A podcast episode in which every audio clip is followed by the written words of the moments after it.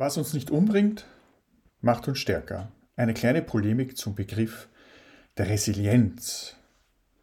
Der Begriff Resilienz kommt vom lateinischen resilere, zurückspringen oder abprallen und ist englisch als Resilience, das mit Elastizität und Strapazierfähigkeit übersetzt werden kann, gebräuchlich. Ich zitiere eine Definition der American Psychological Association. Resilience is the process of adapting well in the face of adversity, trauma, tragedy, threats, or even significant sources of st stress, such as family and relationship problems, serious health problems, or workplace and financial stressors. It means bouncing back from difficult experiences. Zitat Ende. Resilienz war ursprünglich in der Mechanik im Gebrauch und beschreibt Eigenschaften von Dingen, zum Beispiel, dass ein Ball in einer Mulde wieder in die Ausgangslage zurückrollt. Auch in der Botanik wurde der Begriff verwendet. Studien haben gezeigt, dass Bäume kräftiger wachsen, wenn sie dem Widerstand des Windes ausgesetzt sind. Aber Menschen und Organisationen sind keine Bälle oder Bäume, sondern denkende Wesen mit der Freiheit zu handeln, beziehungsweise kulturelle Vereinigungen, um gemeinsam Ziele zu verwirklichen. Natürlich kann es passieren, dass Konsequenzen unserer Handlungen nicht unseren Vorstellungen entsprechen oder Organisationen mit Umständen konfrontiert werden, die die Erreichung geplanter Ziele schwierig oder unmöglich machen. Hier stellt sich folgende Frage.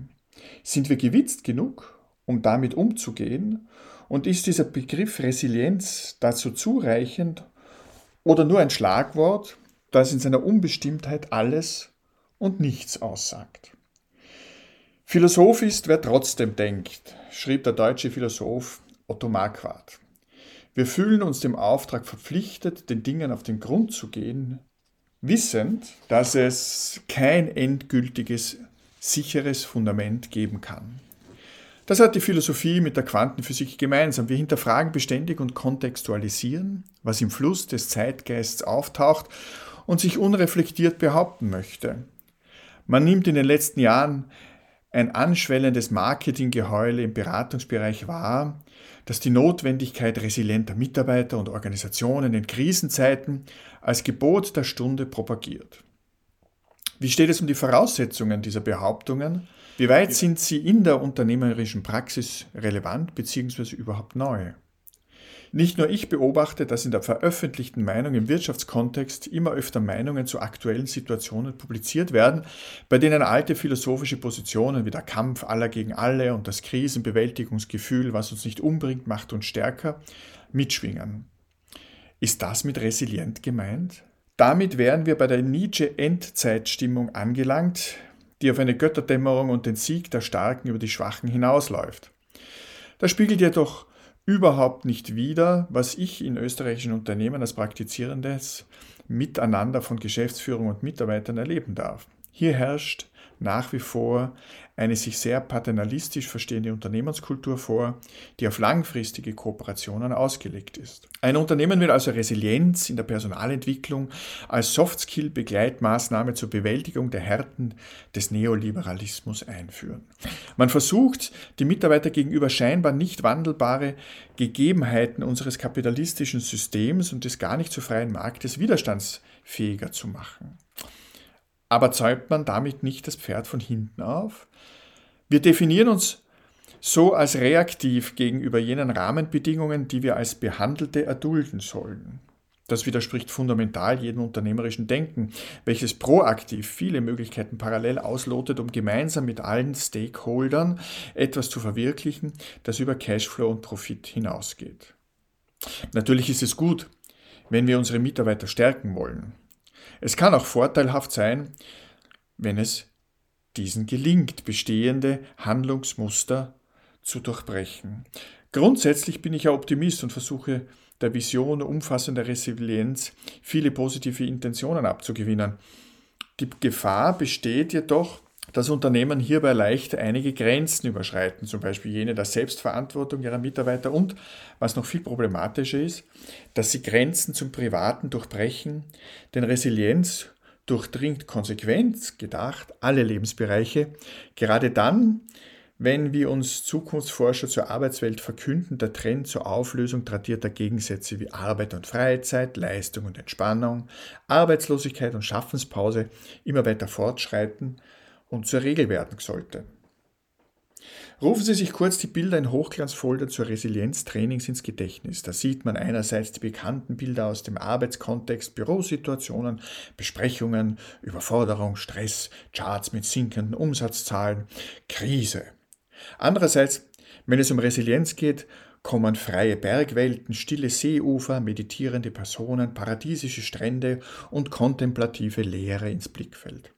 Das sind interessante Gegenüberstellungen.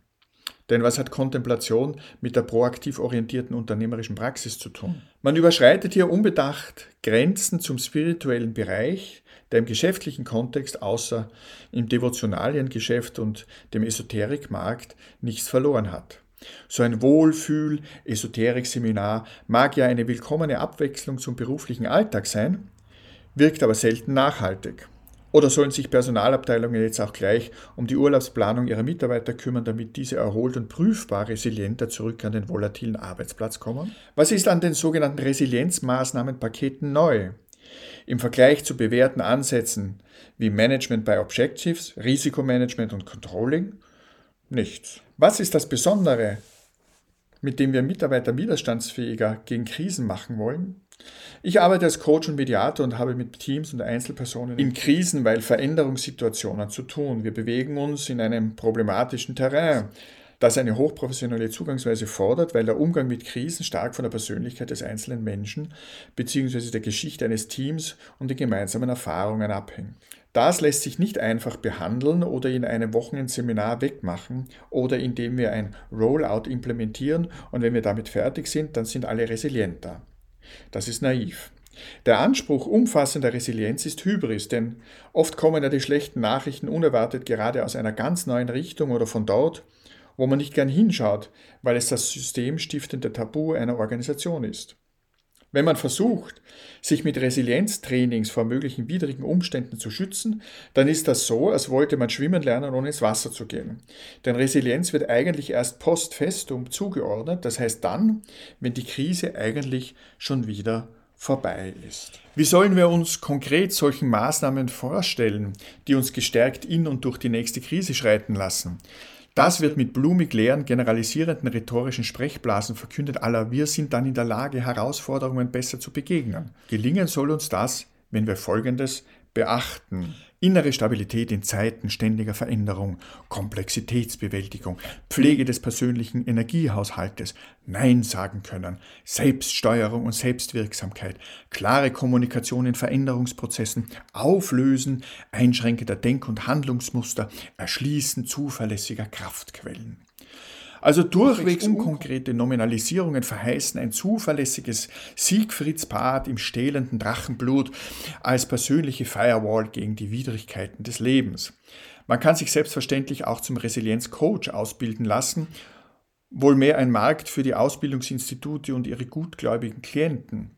Die Nachfrageentwicklung im Wohlfühlsegment betrieblicher Weiterbildung zeigt, so sehr man das bedauern kann, in eine andere Richtung dass man, wie ein alter Hase im Beratungsgewerbe im vertraulichen Gespräch meinte, mit Managern eh alles machen könne, mag für die Nullerjahre gegolten haben. Jetzt weht ein anderer Wind und die Kolleginnen und Kollegen im freien Markt sollten sich eher im Bereich Deckungsbeitrag und betriebswirtschaftliche Grundlagen resilienter machen, um unter den ungleich schwierigeren Bedingungen zu bestehen.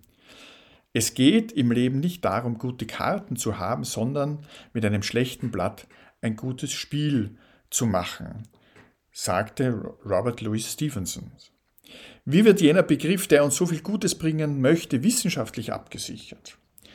Man führt immer wieder als Grundlage der Resilienzforschung eine psychologische Langzeitstudie mit 698 Personen an, beginnend 1955, wo es einem Drittel der Kinder aus sozial schwachen Familien, gesamt 201 Personen, gelang trotz schwieriger Ausgangslage im Gegensatz zu den anderen in der Vergleichsgruppe ein geregeltes Erwachsenenleben zu führen. Allerdings ist die Kategorie normal bzw. geregelt im gesellschaftlichen Gesamtkontext problematisch und wirft die Frage nach den Parametern auf, vor denen gemessen wird.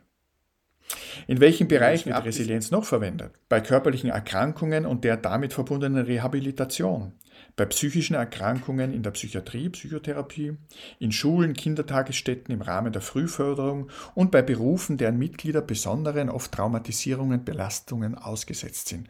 Polizisten, Feuerwehrmänner, Manager. Bis auf den letzten Bereich überschreiten wir je nach Kontext Grenzen des Persönlichen. Was im medizinisch-therapeutischen Bereich Methode und Weg zur Heilung ist, bleibt im unternehmerischen Bereich deplatziert. Und folgende weitere Kritikpunkte möchte ich in die erweiternde Diskussion einbringen. Es gibt keine einheitliche Definition. Die theoretische Verortung ist nicht abgeschlossen. Und wenn Resilienz ein individuelles Charakteristikum ist, haben wir erst recht ein Definitionsproblem. Wenn es eher persönliche, interne und sozial vermittelte externe Ressourcen in Wechselwirkung sind, wie will man das als Maßnahmen objektivieren, um es im beruflichen Kontext utilisierbar zu machen? Aus der vereinfachenden Unterscheidung zwischen resilienten und nicht resilienten Personen folgt auch das Risiko der schleichenden Pathologisierung angeblich nicht resilienter Personen. Ein vulgärer Sozialdarwinismus, also Survival of the Fittest, hielt im HR-Bereich Einzug. Es gibt in diesem Bereich verwandte, schwierig abgrenzbare, aber wissenschaftlich abgesicherte Begriffe. Im Rahmen der Gesundheitsforschung, der Salutogenese, ist das etwa das Kohärenzgefühl, das sehr stark durch die Faktoren Verstehbarkeit, Handhabbarkeit und Sinnhaftigkeit beeinflusst wird. Diese Begriffe treten bei der Resilienzforschung auch auf. Das Resilienzkonzept bringt als Alternative zur Risikoorientierung Vorteile, hat auch eine gewisse Bedeutung als Konstrukt für die systemische Therapie. Man sollte allerdings beachten, welche Vor- und Nachteile eine Verschiebung der Perspektive vom Risiko zu den Ressourcen bringt, welche konkreten Implikationen das Konzept bietet und wie man mit dem Problem des nicht klar abgrenzbaren therapeutischen Kontexts umgeht, wenn es sich um persönliche Entwicklungsunterstützung handelt. Ungeklärt ist auch nach wie vor die Frage, ob Resilienz überhaupt erlernt werden kann. Das wird vor allem in den Ansätzen zur frühkindlichen Förderung thematisiert. Resilienz zeigt sich eben erst nach der Krise, ist somit schlecht als Potenzial messbar und nur begrenzt in Trainingssettings erlernbar. Wenn man in der Krise steckt, ist es zu spät für Resilienzprävention. Die Verheißungen diverser Resilienzkonzepte unterstellen aber, dass Robustheit auch noch in der Krise eingefordert werden könne. Worin unterscheidet sie sich dabei vom altbekannten Jetzt reißt euch zusammen? Das Konstrukt Resilienz ist scheinbar sehr komplex, eben weil es aus unterschiedlichen Bereichen Ansätze vermischt und es bedarf eines aufmerksamen Umgangs damit.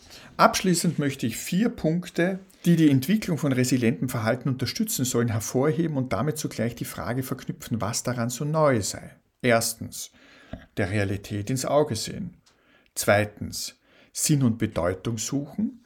Drittens, Pragmatismus und Improvisationstalent. Und viertens, Gemeinschaft bilden und erhalten. So schreibt Martina Rummel in Leadership in der Krise Resilienz aufbauen, erschienen in Berlin und St. Gallen 2006. Es ist kaum möglich, pauschal Resilienz aufzubauen und man wird es von den strategischen Konzepten der Gesamtorganisation nicht abkoppeln können. Sonst wird ein Resilienzprogramm als bloße Begleitmaßnahme zu einer parallel praktizierten Managementstrategie aller More of the Same für das Personal kontraproduktiv sein, weil das einer Top-Down-Anordnung ist, bei der sich die Mitarbeiter vorgeführt vorkommen, wenn das im Management nicht selbst glaubhaft vorgelebt wird. Wer eine resiliente Organisation aufbauen will, muss am Gesamtsystem arbeiten. Strukturelle strategische Elemente gehören genauso dazu wie die Begleitmaßnahmen der Kommunikationsprozesse. Wenn der Begriff Resilienz dazu anregt, sich über grundsätzliche Fragen zum Management und individueller Unternehmenskultur wieder einmal den Kopf zu zerbrechen, dann soll er ruhig seinen Raum erhalten. Oft laufen solche Modebegriffe aber Gefahr, umfassend und dabei unklar zu werden weil sie sich überall dort passend zeigen sollen, wo sie dem Benutzer ein Geschäft versprechen. Resilienz im unternehmerischen Kontext ist ein Begriff, der versucht, Bekanntes neu zusammenzufassen. Etwas wirklich Neues bringt er allerdings nicht.